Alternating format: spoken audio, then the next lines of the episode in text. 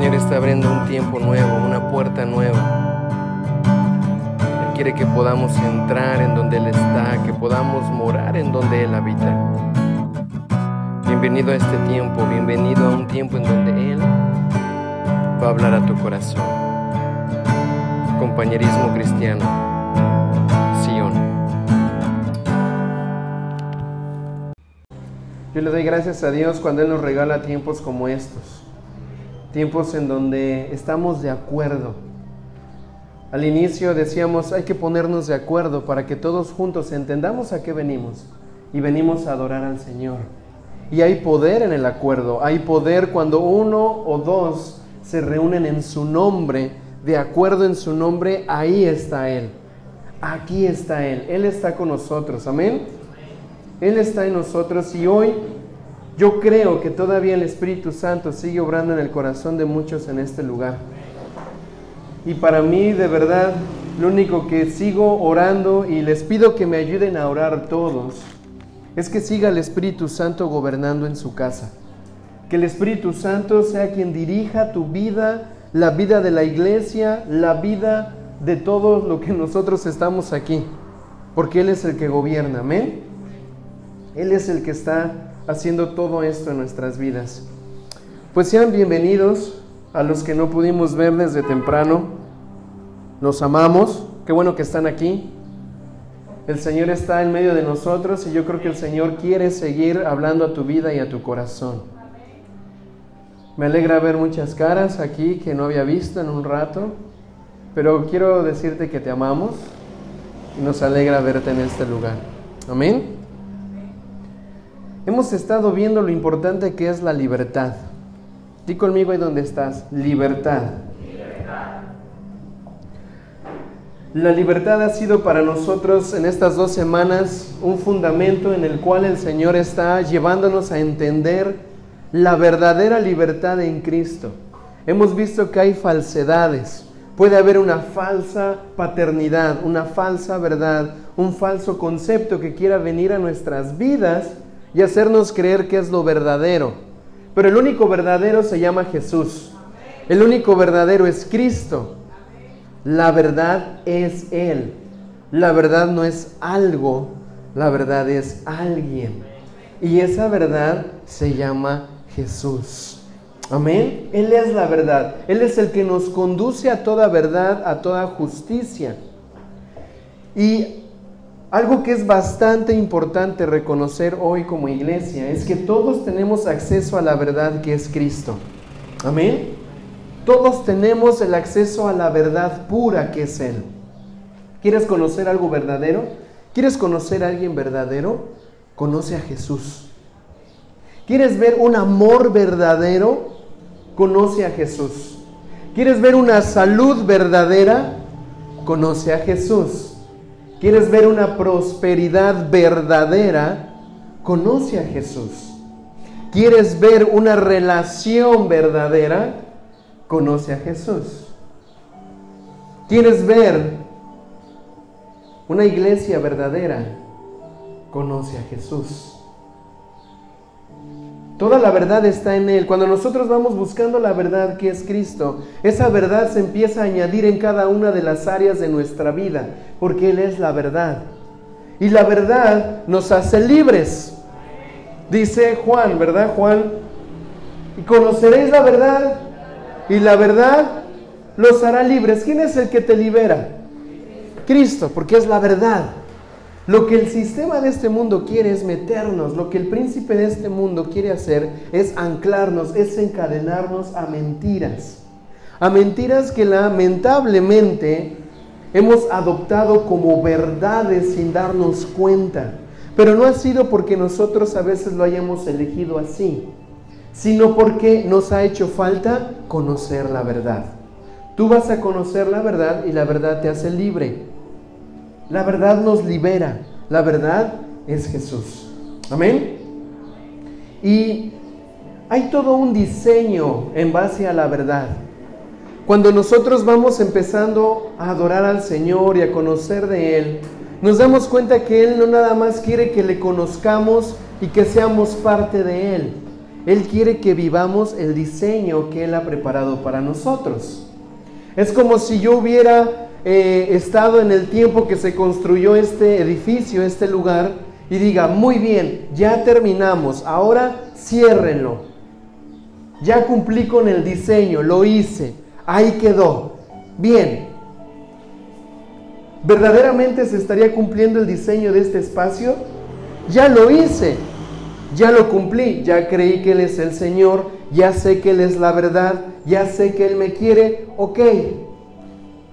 Cuando nosotros empezamos a adentrarnos en el Señor, no nada más es para ver el diseño y verlo cumplido, sino para que funcionemos en el diseño. Amén. Este espacio es funcional porque cumple un propósito. Si no cumpliera un propósito sería disfuncional, no serviría. Ahora mira a la persona que está a tu lado. Esa persona es funcional porque tiene un propósito de Dios. Amén. Tú eres funcional, tú funcionas. Tú tienes algo que cumplir. Pero únicamente esto se va a cumplir cuando nosotros conozcamos al verdadero, a la verdad por la cual hemos sido diseñados. Vuelvo a poner el ejemplo de este espacio. Está este espacio ah, ok, hay que cumplirle un diseño y si empiezo a hacer algo que va en contra de este diseño, va a ser, va a estar trabajando, funcionando, pero no va a estar dando nada verdadero. Es como si abríamos en este lugar, eh, qué sé yo, qué te digo, una, una discoteca, ¿verdad? Bueno, ya cumplí con el lugar, está el espacio, pero la función que tiene no es por la cual fue construida o fue creada. La función que tú tienes muchas veces ha ido en base a cosas que has dejado entrar a tu vida que son mentiras, por lo cual no puedes vivir tu diseño verdadero. ¿Se entiende? Por eso necesitamos que la verdad habite en nosotros. Di conmigo, yo necesito la verdad. Porque esa verdad te va a hacer funcionar con el diseño verdadero. Si no vas a funcionar en otras cosas, pero no van a tener nada que ver con la verdad. Di conmigo, Dios es un Dios de diseños. Y en el principio Dios estableció sus diseños en esta tierra, pero el pecado, el pecado lo que hizo fue empezar a distorsionar esos diseños, distorsionar los diseños de Dios. Los empezó a romper, los empezó a torcer empezó a quererlos negociar aún con el hombre. Pero un día, Dios se le revela a un hombre llamado Moisés. Y Dios le entrega diseños a Moisés. Gracias. Uno de los diseños que Dios le da a Moisés es el diseño del tabernáculo. Un lugar en donde la presencia de Dios iba a reposar. Di conmigo reposar. ¿Cuántos estamos aprendiendo el tema del reposo cada sábado? ¿Sí? Los que no, vamos a tratar de enviar un link con una enseñanza bastante interesante de lo que es el día de reposo. Y, nos hace falta aprender a reposar, no sé a ustedes. Pero yo estoy en el reposo y de repente estoy sin saber qué hacer por la falta de no saber qué es reposar. Pero estamos en eso, ¿verdad que sí, iglesia? Amén. Entonces, Dios hace, Dios le manda el diseño a Moisés del tabernáculo para que la presencia de Dios repose en ese lugar y empiece a haber una comunión con los hombres. Dios siempre ha sido su intención relacionarse contigo. Dios no te creó solo para que estés ahí nada más porque sí. Él quiere relacionarse contigo. Él quiere que tú le conozcas y Él quiere darse a conocer cada vez más a ti y que tú entiendas que Él tiene el interés de estar contigo. Amén. Entonces, aquí adelante vamos a estar poniendo algunas cosas que nos van a ayudar a ver, a ver cómo es esto de, de los diseños de Dios. Vamos a Éxodo 26, 31, 34. Éxodo 26. En estos capítulos de Éxodo es en donde se relata cómo Dios le da diseños a Moisés. Dios tiene que mostrarle estos diseños a Moisés en un monte alto. Él sube al monte Sinaí. Sube y Dios le empieza a mostrar todos los diseños que él tenía que establecer en esta tierra. Y este diseño es el diseño del tabernáculo. Pero Dios es un Dios asombroso. Dios es un Dios de detalles. Porque cada parte que iba a ser puesta en ese tabernáculo estaba perfectamente detallada por Dios. Le dijo qué medidas iba a tener, los elementos que iba a haber adentro, los colores que iba a haber, los materiales con que tenía que trabajar las cosas. ¿Tú crees que para Dios eso era algo importante? Claro que sí. Si esto es con algo físico, con materia, ¿verdad? Que no tiene el soplo de vida de Dios, ¿qué será contigo y conmigo? Que somos hechos a su imagen y semejanza. ¿Crees que Él tuvo algún accidente o un error al hacerte? Él no lo tuvo. Él tuvo cada detalle al momento de hacerte porque sabía para qué ibas a ser funcional. Amén.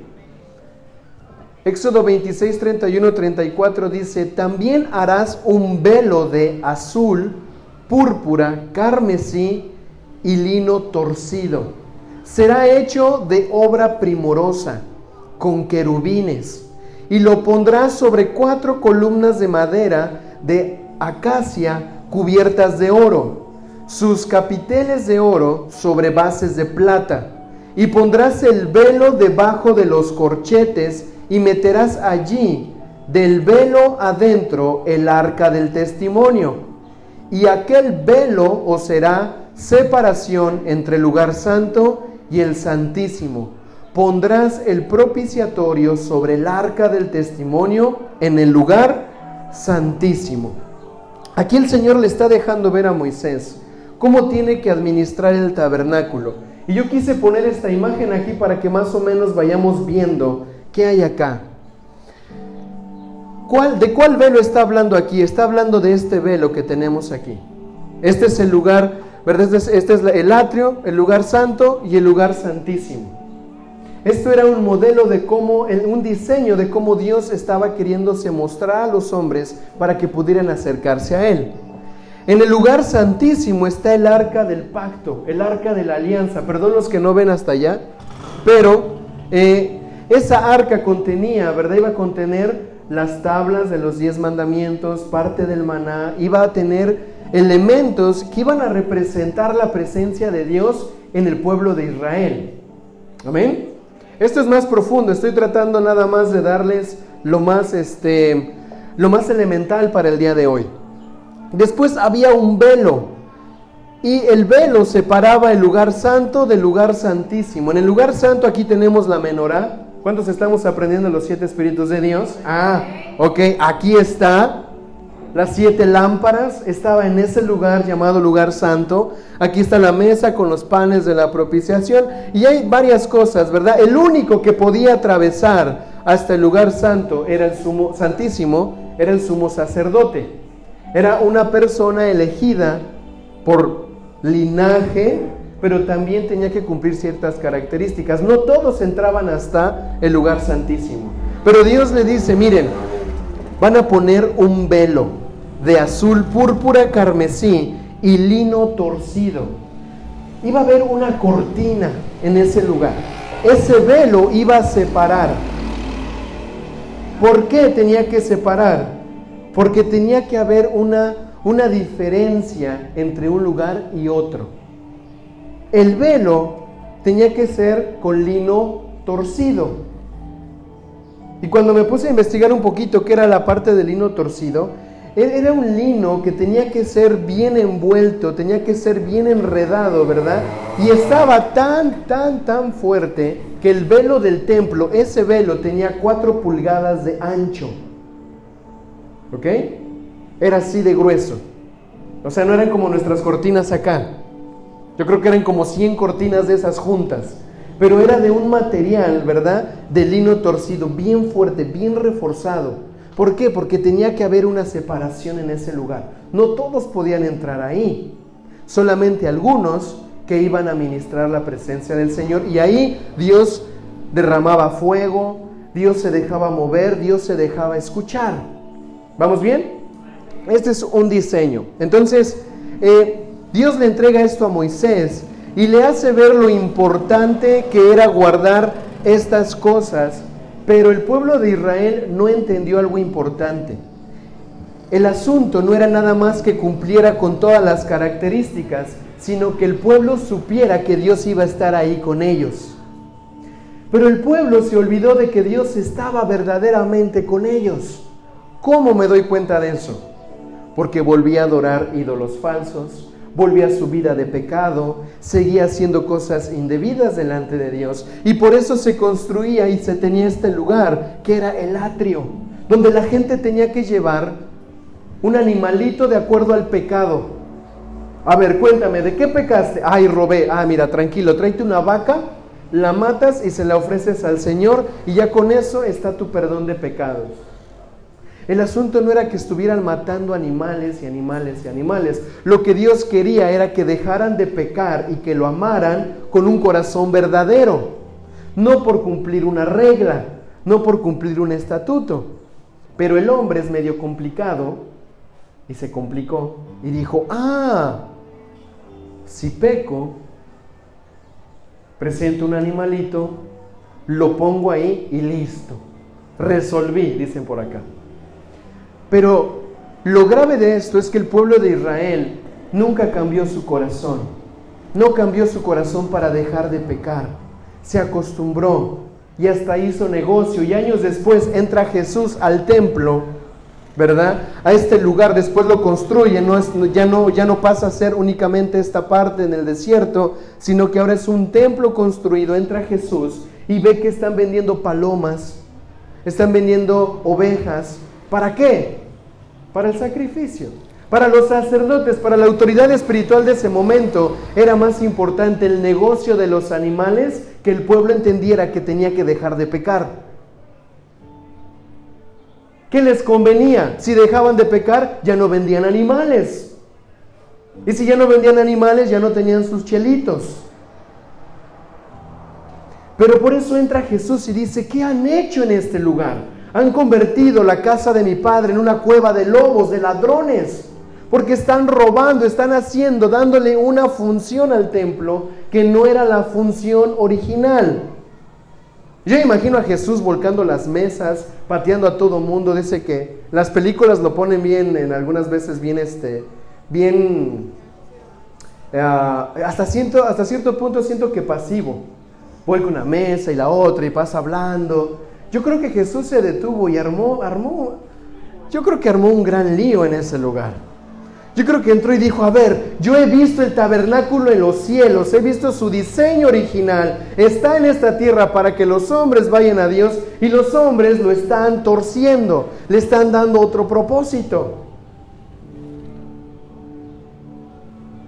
Y Jesús hace todo lo que ya sabemos que hace en el templo y por eso dice, destruyan este templo y en tres días yo lo volveré a levantar.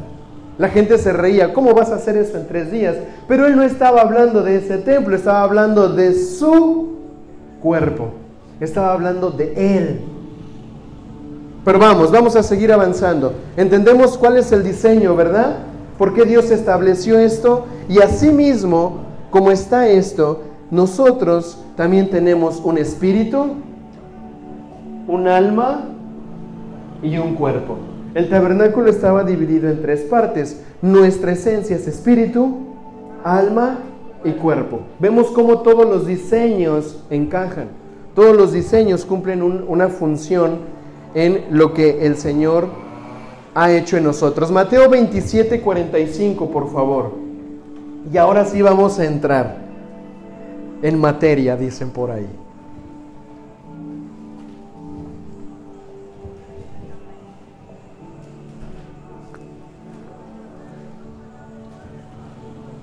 Voltea a la persona que está a tu lado y dile, esto se va a poner bueno.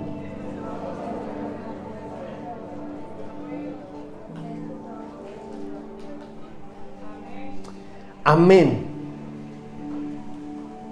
Mateo 27, 45, 51 dice, desde la hora sexta hubo oscuridad sobre toda la tierra hasta la hora novena. Aquí tenemos un suceso, mírenme aquí al frente. En este momento Jesús está en la cruz, está siendo crucificado por ti y por mí. Ha sido latigueado, ha sido molido y está en las últimas, en los últimos segundos de su vida y está en la cruz clavado. y está una tiniebla está cubriendo en esa hora cuando era de día. Y dice el verso 46, y alrededor de la hora novena, Jesús exclamó con gran voz diciendo, Eli, Eli, lema sabachthani. Esto es, Dios mío, Dios mío, ¿por qué me desamparaste? Y algunos de los que estaban allí al oírlo decían, a Elías está llamando. Al instante, uno de ellos corrió y tomó una esponja y empapándola en vinagre, la puso en la caña y le dio a beber. Pero los demás decían, deja, veamos si Elías viene a salvarlo. Dice el verso 50, entonces Jesús, clamando otra vez a gran voz, entregó el Espíritu. Y he aquí, el velo del santuario fue rasgado en dos, de arriba abajo, y la tierra se sacudía y las rocas fueron partidas. Quiero que entendamos esta parte. En el momento que Jesús está en la cruz, clama una vez y dice, Elí, Elí, ¿Por qué me has abandonado? Estaba sintiendo ese momento en donde ya, iba a ver, ya estaba viendo una desconexión. Se estaba separando de su Padre. Estaba entregando su espíritu. Pero en el último clamor de Jesús, no dice que clama, solo dice clama Jesús. Y en la mañana al inicio de la oración les decía, tenemos que aprender a clamar. Él está atento a nuestro clamor. Y Jesús clama y en ese mismo instante el velo del templo, del santuario, se raja en dos pedazos, de arriba hacia abajo. Aquí tengo una imagen muy, muy bizarra, pero se va desde arriba hacia abajo, se rasga el, el velo que estaba en ese lugar. Mira, yo me puse a investigar. Y ese velo estaba diseñado para que no pudiera ser roto por nada ni por nadie. Mira, ni una navaja, ni un cuchillo, nada podía cortar ese velo. Estaba con lino fino, doblemente trenzado. Era imposible que la fuerza humana lo pudiera rajar, lo pudiera romper. Era imposible. Pero en ese momento cuando Jesús grita en el templo, el velo se rompe de arriba hacia abajo. Y se abre se abre el acceso a lo que había detrás del templo, detrás del velo, perdón. ¿Qué había detrás del velo? El arca de la alianza representaba la presencia de Dios. En ese momento que se rasga el velo, muchos dicen, es el momento en donde Jesús, al rasgarse su cuerpo, él mismo era el velo, al romperse el velo, al él romper todas las cosas, le da acceso al hombre a la presencia de Dios. Él era el velo. Todo lo que vimos en el tabernáculo, cada cosa que hay ahí, era la representación de Cristo. Es la representación, es el diseño, es una figura de lo que nosotros vamos viendo como Cristo más adelante. Se rasga el velo de arriba abajo. ¿Por qué tiene que ser de arriba abajo? Porque todo lo que transforma viene de arriba. Todo lo que cambia viene de arriba, no de abajo. No de abajo. Si tú vas a acercarte a la presencia de Dios, si tú y yo estamos acercándonos a la presencia de Dios, es porque ha sido Él desde arriba que ha abierto las cosas para alcanzarnos a nosotros. Es por Él que podemos acercarnos a Dios. Voltea a la persona que está a tu lado y dile, tú puedes entrar a la presencia de Dios. Tú puedes entrar. Todos podemos entrar a la presencia de Dios. Y aquí viene lo que, lo que les decía hace un momento. La libertad es algo importante de reconocer.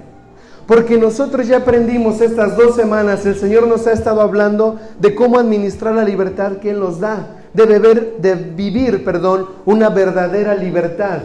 Pero hay algo más todavía. La libertad que nosotros tenemos ahora de entrar por ese velo que se ha partido es la que hemos estado aprendiendo. Pero hay otra libertad Y es la libertad que hay de la presencia que había del otro lado del velo hacia nosotros. Que quiero que lo vayamos viendo. ¿Sí? Yo, tenía, yo tengo la libertad de entrar al otro lado del velo porque se ha rasgado y puedo pasar. Pero ¿qué crees? Ahora hay una libertad a través de Cristo de que la presencia de Dios se acerque a ti. Venga a ti. Jesús fue el que tuvo que venir a nosotros. El reino de los cielos se ha acercado. Quiero que entendamos cuánto amor Dios tiene para nosotros. Y mira, esto es, esto es verdaderamente apasionante porque yo puedo darme cuenta de que puedo acercarme a Dios, pero en, realidad Él fue el que se acercó primero. En realidad Él fue el que vino a nosotros primero. Por eso dice, ¿verdad? Eh, le amamos porque Él nos amó primero. Pero quiero que veas el precio, el costo. Tuvo que romperse el cuerpo de Jesús. Tuvo que rasgarse el velo de Jesús. Y ahora para nosotros viene a ser una verdad que si tú la aprendes hoy a jalar del Espíritu y se convierte en un fundamento para ti, vas a entender verdaderamente qué libertad estás viviendo. Es una libertad en la cual tú puedes disfrutar del Padre y el Padre puede disfrutar de ti. Porque todo el tiempo el propósito de Dios fue estar relacionado contigo, con el hombre. Hizo Adán y Eva y se paseaba con él estaba con él, caminaba con él, hablaba con él. ¿Qué pasa? El pecado nos separa, pero Cristo viene a decirnos, no más separación, ahora pueden entrar. ¿Vamos bien? Tú tienes acceso a la presencia del Señor. Pero hay algo que, da, muchas vueltas en este tiempo a mi corazón y que espero que el Señor pueda traer revelación a tu vida. Y es que si bien el velo del templo ya fue rasgado, el velo del templo ya fue partido, todo lo que Dios ha hecho ya hizo su parte, nosotros tenemos que empezar a entrar en la luz del Espíritu para darnos cuenta qué otras cosas puede haber en mi corazón que se tornen como velos que no me dejan verdaderamente vivir el diseño de Dios para mi vida. ¿Qué se ha puesto como un velo? El velo sirve para separar. El velo sirve para poder dejar de lado las cosas, ¿verdad? ¿Cuántos hemos puesto una cortina en nuestra casa? La cortina de la habitación, del baño, hasta de la puerta, ¿verdad? ¿Por qué? Porque queremos que haya una, una separación. Y ahora vamos a ir a revisar una parte importante de la palabra en Hebreos 10, 19, 25. Espero que estén aquí. Recuerden que nuestra lucha no es contra carne ni sangre, sino contra todo lo que se mueve. Pero hoy sabemos que Cristo está con nosotros, su Espíritu está con nosotros. Así que sujeta tu atención a la voz del Espíritu y, estate atento a lo que el Señor quiere hablarte hoy. Hebreos 10, verso 19 al 25. Dice, así que hermanos, teniendo confianza para entrar en el lugar santísimo por la sangre de Jesús ¿Así lo dice su palabra, su Biblia? No la han encontrado, hermanos. Les doy tres. Uno, dos, tres. ¿Ya? ¿Lo encontraron? Ok, ok. Quiero que vayan conmigo porque es bien importante. Vamos a ir hilito con hilito. Vamos a ir jalando las cosas. Y es, y es buenísimo. Dice el versículo 19. Así que hermanos, teniendo confianza. Di conmigo, confianza. confianza. Otra vez, confianza. confianza. Para entrar en el lugar santísimo por la sangre de Jesús, la cual nos abrió un camino nuevo y vivo por medio del velo, esto es, de su carne. Y teniendo un gran sacerdote sobre la casa de Dios, acerquémonos con corazón sincero y plena certidumbre de fe, teniendo los corazones rociados y así libres de mala conciencia y los cuerpos lavados con agua pura. Mantengamos sin fluctuar la confesión de nuestra esperanza, porque fiel es el que prometió. Y consideremos los unos a los considerémonos los unos a los otros para estímulo del amor y de las buenas obras, no abandonando nuestra propia asamblea, como algunos tienen por costumbre, sino exhortándonos y tanto más cuanto veis que aquel día se acerca. Viene una parte importante aquí, dice, ¿sabes qué? Perseveren. Perseveren ahora que tienen el acceso a entrar al lugar santísimo. Con toda confianza puedes acercarte a Dios. Con toda confianza ya se abrió el camino, ya se rasgó el velo, ya podemos entrar a la presencia de Dios. Él ya puede acercarse a nosotros. La pregunta es, ¿nosotros nos queremos acercar a Él? La pregunta es, ¿cada cuándo yo me acerco a Él? Ya tenemos plena certeza y plena confianza de poder entrar. Él ya se ha acercado. La pregunta es, ¿cuánto acercamiento tú de forma intencional has tenido hacia Él? Con toda confianza y con corazones llenos de fe y de certidumbre, que ya puedes tener ese acceso a buscar a Dios. Esa pregunta la responde cada quien. Porque es bien bonito escuchar que Dios está con nosotros. La pregunta es, ¿tú estás con Dios? Es bonito decir, el Espíritu está aquí. La pregunta es, ¿tú estás en el Espíritu? Es que tenemos que darnos cuenta que la libertad nos permite entrar, pero también le permite a Él llegar. Eso es lo que ha, lo que ha ocasionado el velo. Eso es lo que ha pasado hoy con nuestras vidas. Nos hemos acercado y hemos podido entrar, pero Él también ha podido venir con nosotros. Amén. ¿Vamos bien? Vamos a la siguiente, vamos a la siguiente cita que tenemos para acá y vamos a poner atención en esto porque aquí es en donde todo empieza a tomar mayor forma. Segunda de Corintios capítulo 3. Segunda de Corintios capítulo 3. Vamos a leer todo, todo el capítulo, así que espero que, que, todos lo encuentren, así que con calma, no, no con calma, apúrense a encontrarlo y cuando lo tengan me dejan saber.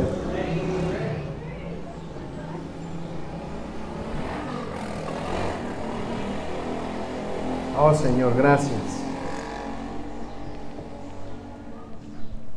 El día que estábamos aquí en el discipulado, discipulado tuvimos el martes, y estábamos hablando del espíritu de la sabiduría con, el, con los jóvenes, eh, sucedió algo bastante extraordinario. Yo estaba en la parte de ahí atrás.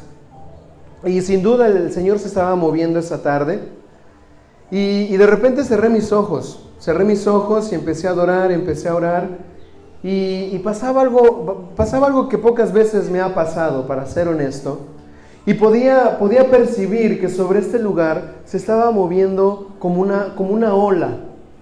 ¿Ok? Era como, una, como un manto sobre este lugar y se estaba moviendo así.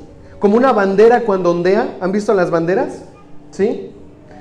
Pero acostada y estaba ondeando.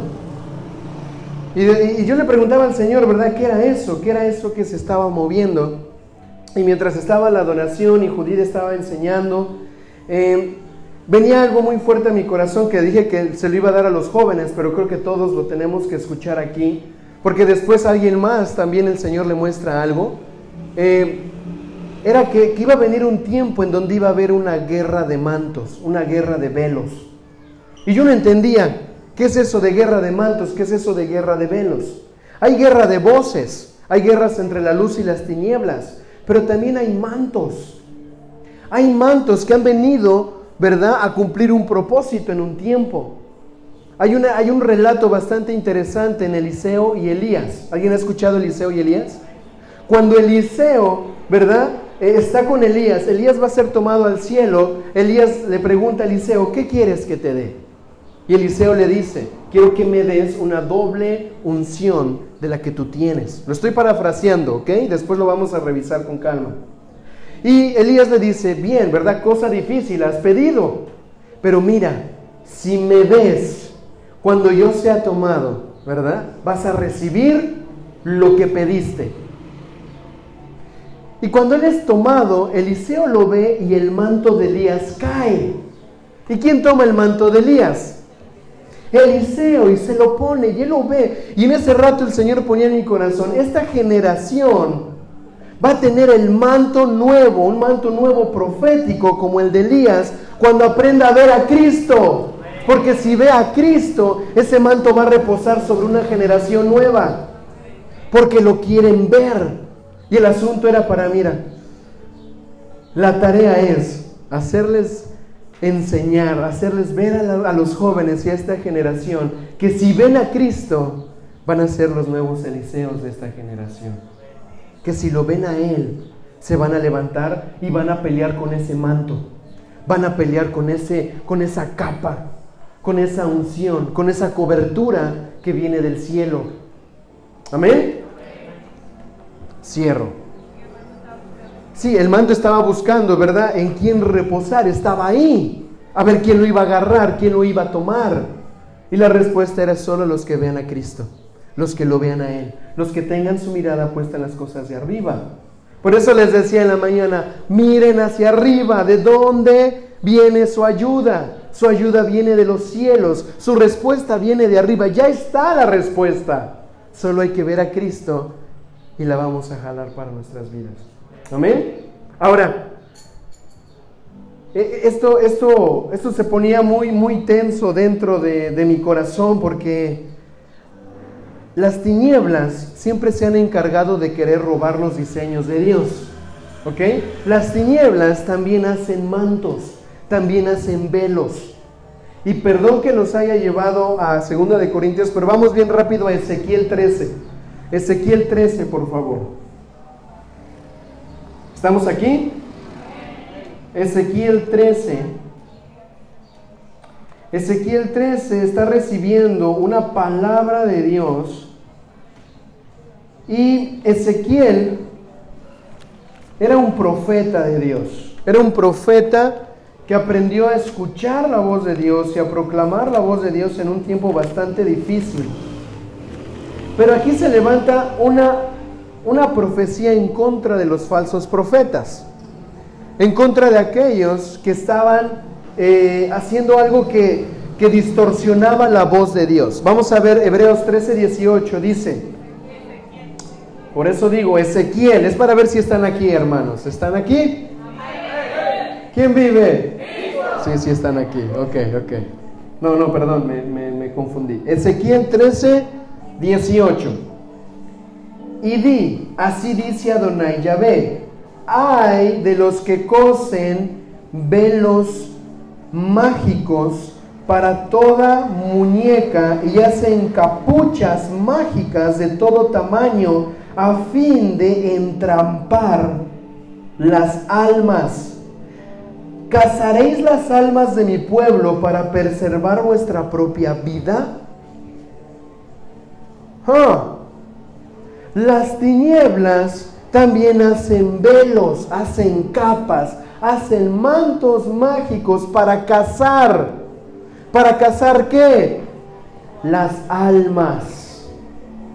Las almas que no conocen la luz de Cristo, la libertad de Cristo, si no andan bajo el velo, bajo el manto de Dios, van a andar bajo otro velo y otro manto. ¿Por qué? Porque las tinieblas son cazadoras. Las tinieblas no van a llegar y te van a querer tocar. Oye, disculpa, ¿me dejas entrar a tu vida? Si tú quieres, entro. Y te va a cazar. ¿Qué hace el cazador? El cazador está acechando. El cazador sabe dónde se mueve la presa.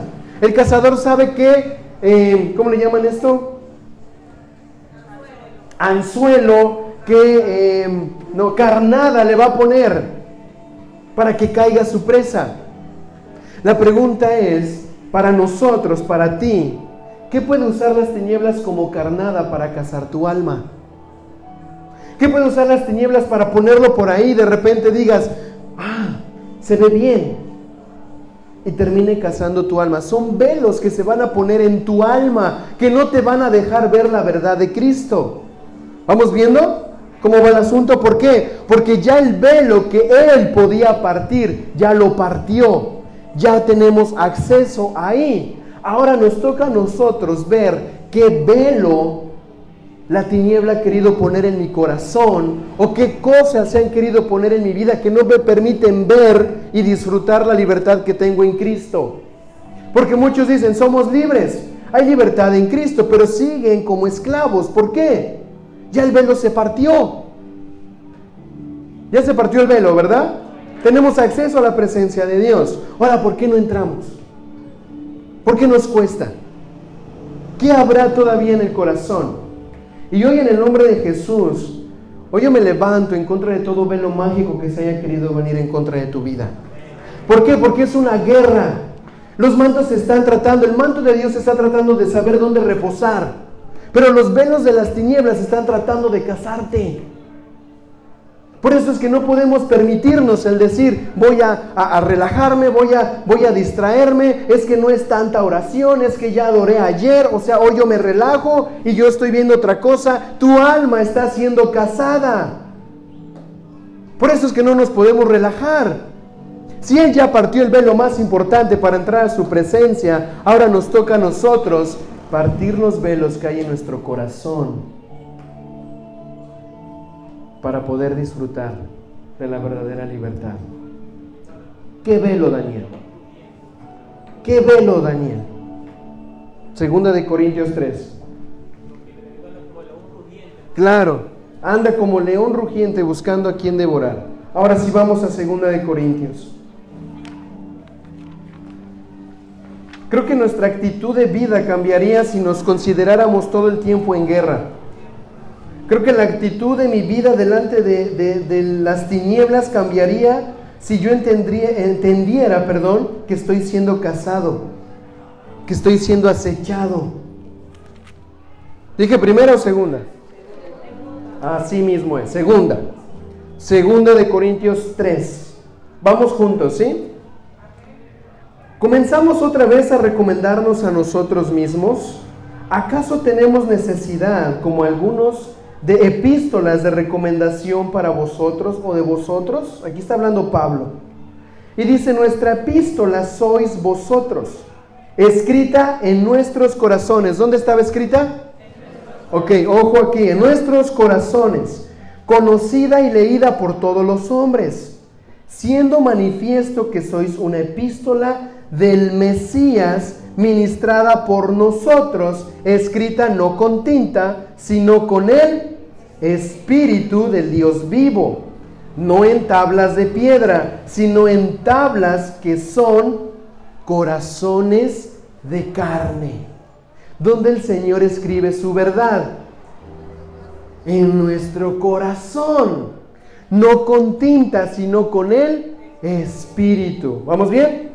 Dice el, verso 4, y tal confianza tenemos ante Dios por medio del Mesías. No es que seamos suficientes por nosotros mismos para pensar algo como de nosotros mismos, sino que nuestra suficiencia proviene de Dios, el cual asimismo nos hizo ministros competentes de un nuevo pacto, no de letra, sino del Espíritu, porque la letra mata, pero el Espíritu vivifica. ¿Quién no trajo su Biblia? Tiene que estar conmigo para que así vayamos leyéndolo. Y dice el verso 7, y si el ministro de muerte, perdón, y si el ministerio de muerte grabado con letras en piedra fue con gloria, tanto que los hijos de Israel no pudieron fijar los ojos en el rostro de Moisés a causa de la gloria de su rostro, la cual se desvanece. ¿Cómo no será con más gloria el misterio del Espíritu? Verso 9. Porque si en el ministerio de condenación hay gloria, es decir, la ley, mucho más abunda en gloria el ministerio de la justicia. Pero aún lo que fue glorioso no es glorioso en esta parte a causa de la gloria que lo sobrepasa. Porque si lo que tenía que ser abolido pasó por medio de gloria, mucho más permanecerá en gloria lo que permanece. Aquí parece trabalenguas. ¿Qué está hablando? Está hablando de la ley escrita en las tablas de Moisés. Dijeron, todo esto fue bueno, pero Jesús vino a cumplirla porque nadie más pudo cumplirla, solo Él. Aunque era gloriosa esa ley, no va a ser tan gloriosa ahora por la gloriosa verdad de Cristo, que es la que permanece. ¿Vamos bien? Que no está escrita en piedras, sino en corazones de carne. Vamos, versículo 12. Así que teniendo tal esperanza somos muy osados y no como Moisés que ponía un velo sobre su rostro para que los hijos de Israel no fijaran los, los ojos en, en el fin de aquello que había de acabarse. Pero el entendimiento de ellos fue embotado, porque hasta el día de hoy, sobre la lectura del antiguo pacto, permanece el mismo velo no descorrido, que por el Mesías es quitado. Y aún hasta el día de hoy, siempre que es leído Moisés, el velo está puesto sobre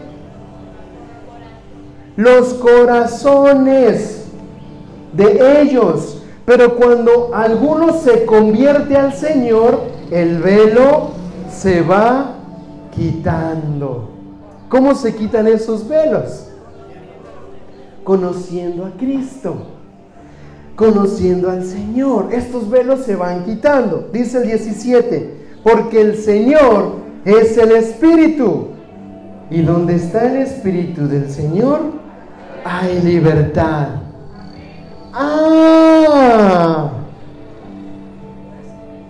Pero nosotros, dice el 18, nosotros todos con rostro descubierto, contemplando como en un espejo la gloria del Señor, vamos siendo transformados por el Espíritu de gloria en gloria en la misma imagen del Señor. ¿Por qué vamos siendo transformados? ¿De dónde se fue partiendo el velo? De arriba abajo. Vamos siendo transformados. Todo lo que transforma viene de parte del Espíritu. Lo que no transforma no era del Espíritu obvio. Pero quiero que podamos entender algo aquí bien importante. Hay una guerra en tu corazón. Yo no sé, yo no sé qué exactamente sea lo que tú estás batallando, pero de que hay una guerra, hay una guerra, y la guerra es del velo. Tienes que empezar a distinguir en este momento y vamos a orar para que el Espíritu Santo nos pueda revelar por el Espíritu, no por letra, qué velos hay en nuestro corazón, que necesitan ser quitados. ¿Cómo? Porque el Señor, perdón, dice el verso 16, pero cuando alguno se convierte al Señor, el velo se va quitando. ¿Qué es convertirme al Señor? ¿Qué es convertirme al Señor? Muchos dirían, hace más de 55 años, el evangelista Bill Graham y las campañas evangelísticas en todo el mundo decían que si confesares con tu boca que Jesús es el Señor. El versículo está bueno. El asunto es, ¿quieres recibir al Señor? Haz esta oración después de mí. Señor Jesús. Vamos hermanos. Señor Jesús. En esta hora. Yo te recibo. Como mi Señor. Y mi Salvador. Anota mi nombre. En el libro de la vida Amén.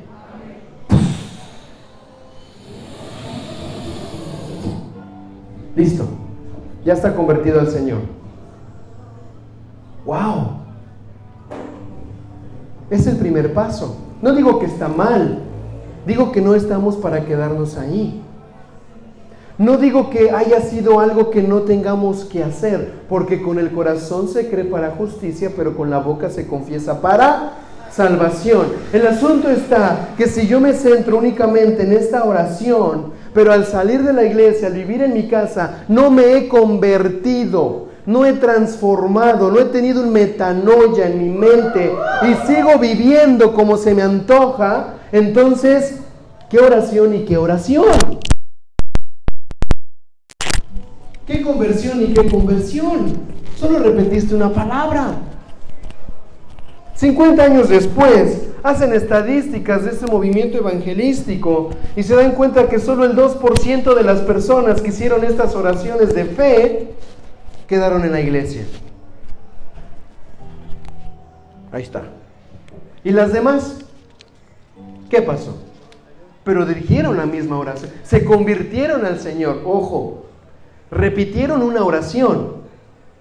Pero convertirse al Señor es tu ver ese velo partido y decir tengo acceso a Él. Dejo de vivir para mí y ahora vivo para lo que tengo enfrente. Dejo de pensar en mi antigua manera de vivir y me extiendo a la vida que hay en Cristo. Porque sé que había algo que me separaba de Dios, pero ha sido partido. Por lo tanto, convierto mi vida para que ahora no tenga yo algo que me separe de la libertad de Dios. Ahora yo empiezo a remover los velos que hay en mí para entrar por ese velo que fue rasgado, para dejarme encontrar por aquel que viene detrás del velo y decir, Señor, mi vida es tuya. Amén. Porque ¿por qué se me quedaron viendo medio raro? Mi vida es de Él cuando yo decido en mi espíritu entregar mi vida a Él. Cuando mis acciones, cuando mi mente, mi corazón están dispuestos a Él. Hoy, hoy vamos a hacer una oración, claro que sí. Una declaración de fe para algunos aquí que hay. Pero sabes que lo más importante que te va a hacer un verdadero hijo de Dios es que tu vida vaya siendo transformada por el Espíritu. ¿Por quién? Por el Espíritu. El velo ya fue rasgado, ya tenemos acceso a él. Y este versículo que lo usamos en algún momento en estas dos semanas, donde dice, pero porque, porque el Señor es el Espíritu. Y donde está el Espíritu del Señor, hay libertad. Pero ¿qué pasó antes? Los velos tuvieron que ser quitados. El velo de mi corazón tuvo que ser removido. ¿A causa de qué? A causa de creer que Él es mi Señor, que tengo acceso a Él. Quiero que podamos entender qué tan profundo es esta guerra de velos. ¿Por qué? Porque hace el velo de la tiniebla. El velo de las tinieblas, los velos mágicos, lo que hacen es hechizarte. ¿Qué es eso? Te distraen, te sacan, te manipulan, te dan el deseo de tu corazón caído. ¿Por qué tiene que ser movido el velo de mi corazón? Porque en mi corazón están los deseos. En mi corazón está lo que yo deseo. Las concupiscencias vienen de tu corazón. Lo que tú haces es lo que tú deseas. Si tu deseo es Cristo, ¿a dónde vas a ir? A Cristo. Si tu deseo es un pollo frito, ¿a dónde vas a ir? Los deseos, los deseos, es algo que vamos a estar viendo después, para ver cómo está, porque qué bonito que ya se va a quitar el manto, pero ¿qué hay en tu corazón? ¿Qué deseos gobiernan tu corazón todavía? Entonces, si el velo se va quitando de mi vida, que me manipula, que me hace enseguecer, que no me deja ver la verdad de Cristo y vivir la libertad de Cristo, estos velos necesitan ser removidos. Pero estos velos se remueven cuando tú verdaderamente empiezas a creer que tu Señor es suficiente y crees en la obra que Él hizo por nosotros. Hermano, hermana, el velo ya se rasgó. El velo ya se partió tenemos acceso al Señor. Si hoy estamos aquí en esta asamblea, congregación, iglesia, compañerismo, es porque tenemos algo en común. Queremos atravesar el velo que se ha partido para encontrarnos con Él, sino a qué venimos. Venimos a encontrarnos con Dios, venimos a encontrarnos con Él. Amén.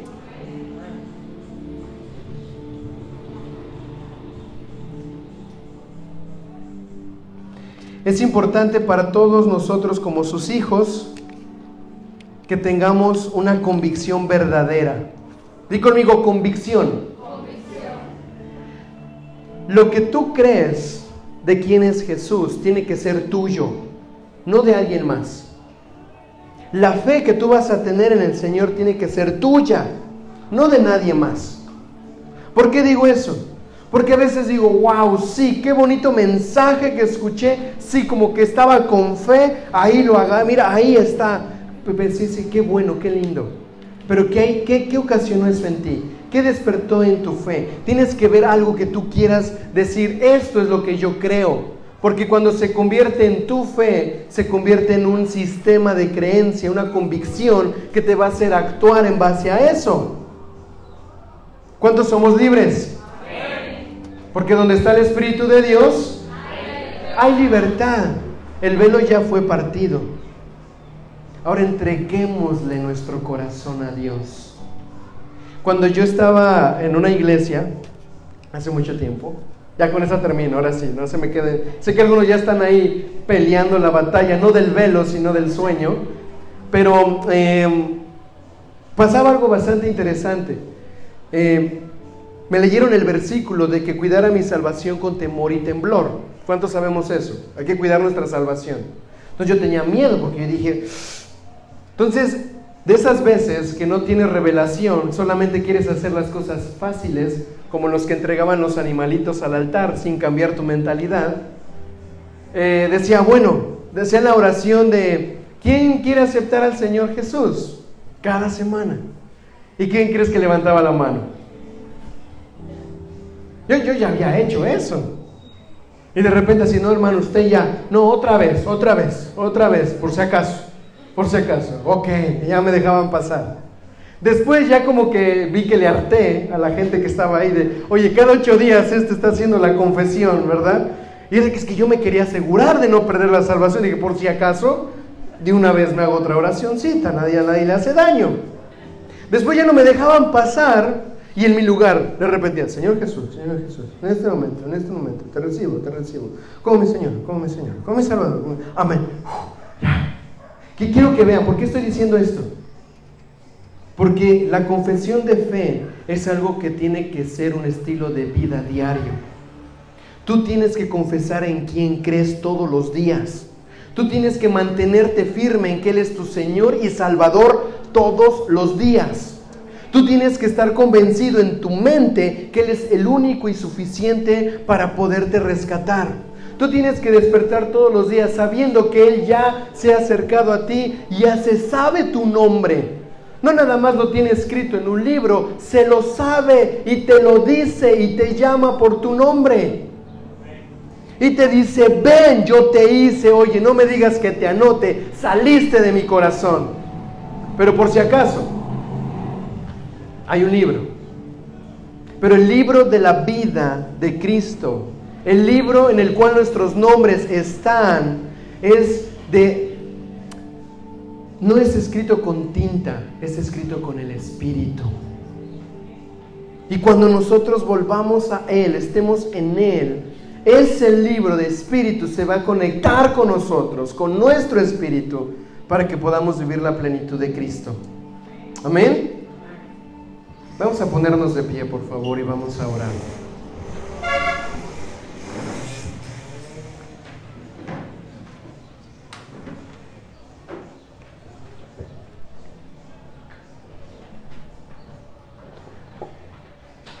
Yo creo que hay poder en nuestras palabras. Y vamos a hacer lo siguiente, vamos a orar. Y yo voy a pedir en el nombre de Jesús que tú puedas, que tú puedas de tu corazón hacer una oración en donde tú puedas remover cualquier velo que te esté separando de la libertad de Cristo. Es una guerra de velos, no te dejes casar. No te quedes ahí cautivo por algo que quiso venir a separarte cuando Él ya partió el velo más importante de nuestras vidas para poder acercarnos a Él. Y número dos, vamos a declarar que Él es nuestro Señor. Vamos a declarar que Él es nuestro Salvador. Vamos a convertirnos a Él no nosotros intentemos convertirlo a Él a lo que nos conviene. Nosotros tenemos que convertirnos a Él, ser como Él. Convertirse a Él es ser como Él. Amén. Vamos a orar, Padre, en el nombre de Jesús, Señor, en esta tarde. Quiero darte las gracias porque tu palabra es más que suficiente, Señor. Tu palabra nos conduce a toda verdad y a toda justicia. Padre, y en este momento quiero orar por la vida de todos mis hermanos en este lugar. Y Padre, pedimos, Señor, que tu Espíritu traiga revelación para que podamos arrancar de nuestro corazón, Señor, todo velo que nos ha cautivado, todo velo que ha venido a seducirnos, todo velo, Señor, que ha querido venir a contaminar nuestro corazón, Señor. En el nombre de Jesús venimos en contra de todo velo y de toda, toda venda mágica, Señor, que se ha querido poner en el entendimiento y en el corazón de mis hermanos. Y le decimos en esta hora que así como el velo del templo se rasgó de arriba a abajo, por el poder de Jesús, en este momento estos velos se rasgan, se rasgan de arriba abajo en el nombre de Jesús. Se rasga todo velo de apariencia, todo velo de mentira, de impureza, de vanidad, todo velo que se ha puesto en nuestros corazones y que ahora lo reconocemos sean rasgados por mitad en el nombre de Jesús. Hoy creemos, Señor, que hay poder en tu palabra, que nada nos puede separar de ti, Señor.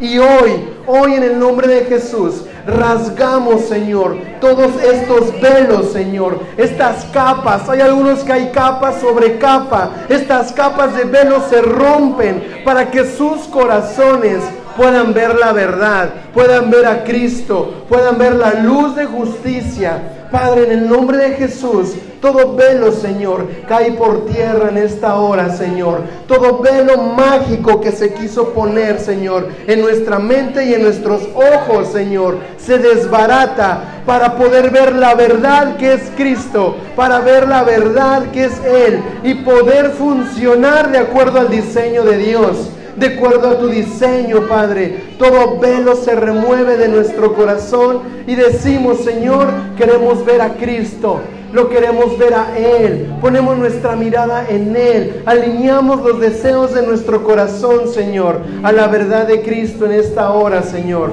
Y te pedimos, Espíritu Santo, que traigas una confirmación a nuestros corazones al saber que todo velo ha sido rasgado, que todo velo ha sido partido. Y hoy, de hoy en adelante, tu esfuerzo, iglesia, es por estar atento, no dejarte casar, no dejarte acechar, mantenerte firme, atento bajo el manto y la unción del Espíritu Santo. No puedes estar bajo de otro velo más que del velo que viene a través de la unción del Señor. Pero todo velo de injusticia, de inmoralidad, de iniquidad, todo este, todos estos velos, Señor, sean rotos en el nombre de Jesús. Somos libres de estos velos, Padre, y declaramos la libertad del Hijo en nosotros. En el nombre de Jesús, Señor. Y hoy como iglesia, Padre, hacemos una declaración y confesión de fe al determinarnos, Señor, a vivir para ti. Y ahí en donde estás, dile al Señor, Señor Jesús, en este día yo sé que tú me amas. Yo sé que me has llamado. En este día yo reconozco que tú eres mi Salvador, mi Redentor. Tú eres el que me ha liberado. Y hoy con mi boca confieso que Jesús es el Señor. Ven, gobierna en mi corazón. Gracias, Padre. En el nombre de Jesús.